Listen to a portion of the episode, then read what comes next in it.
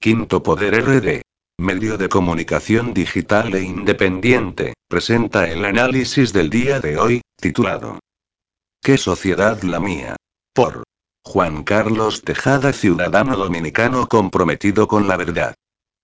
A diario vemos cómo personas de diferentes extractos sociales de la vida nacional hablan de el nivel de deterioro de nuestra sociedad a nivel social, institucional y político.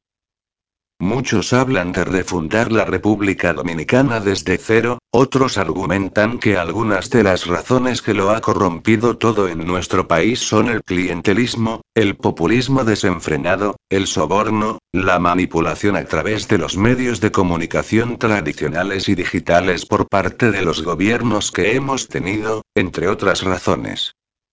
Ahora les expondré mi opinión sobre este particular.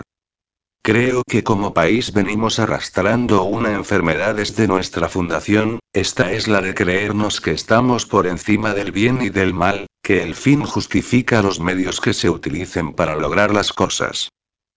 Para poner en contexto lo que hemos dicho, solo se necesita acudir a la historia.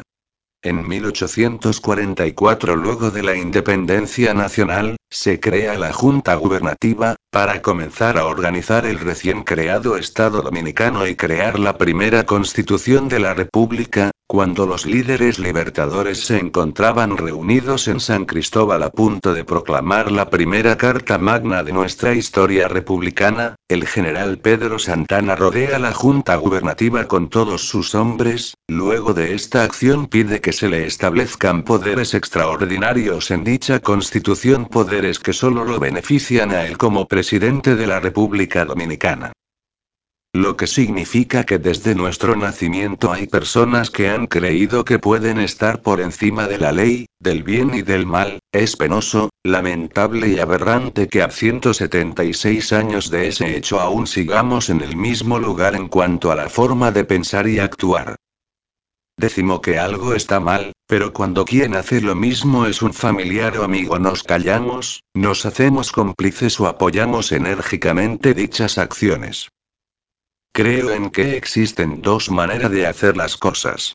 Las cosas se hacen bien o se hacen mal, el cómo lo haces tú dependerá de tus principios, de tu formación en el hogar, lo que te hayan inculcado tus padres y de si les hiciste caso o no. Como dominicanos tenemos la costumbre de criticarlo todo y nunca plantear una posible solución a lo que se critica. Otro punto a resaltar es que creemos que nos merecemos todo por el simple hecho de existir y las cosas ni son, ni deben ser así. Me apena ver cómo perdona juegan al fracaso de otros, cómo fundamentan su futuro o su proyecto en el fracaso de los demás, olvidando que para brillar no es necesario apagar la luz de nadie. Y si me preguntará Juan Carlos entonces qué hay que hacer para cambiar para bien como sociedad, yo diría lo siguiente. 1. Vivir intensamente, pero con responsabilidad y sentido social y de la historia. 2. Dedicar tiempo de calidad a la formación integral y familiar de nuestros hijos, de eso dependerá un mejor futuro, no es posible que veamos las escuelas como guarderías donde enviar a nuestros hijos para salir de ellos, pues muchos entienden que estorban en casa. 3. Ser ciudadanos que aportemos soluciones a las diferentes problemáticas de nuestra sociedad. 4. Ser entes sociales sensible al dolor humano, cuanto alguien necesite de nuestra ayuda, colaborar sin importar si esa persona es pariente o no, sin importar si nos devolverá el favor, pues ayudar es un acto de amor no un favor por pagar.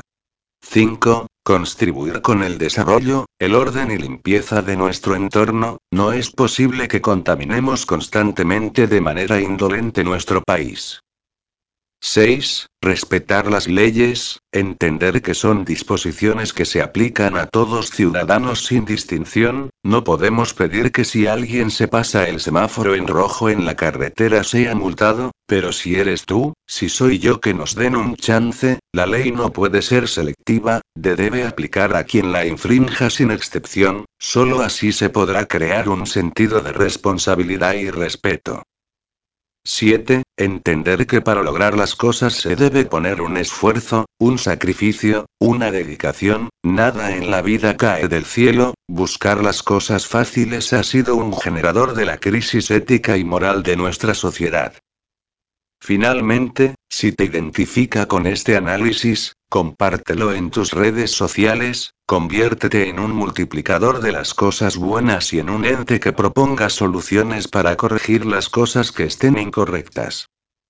Suscríbete a nuestro canal en YouTube Quinto Poder RD.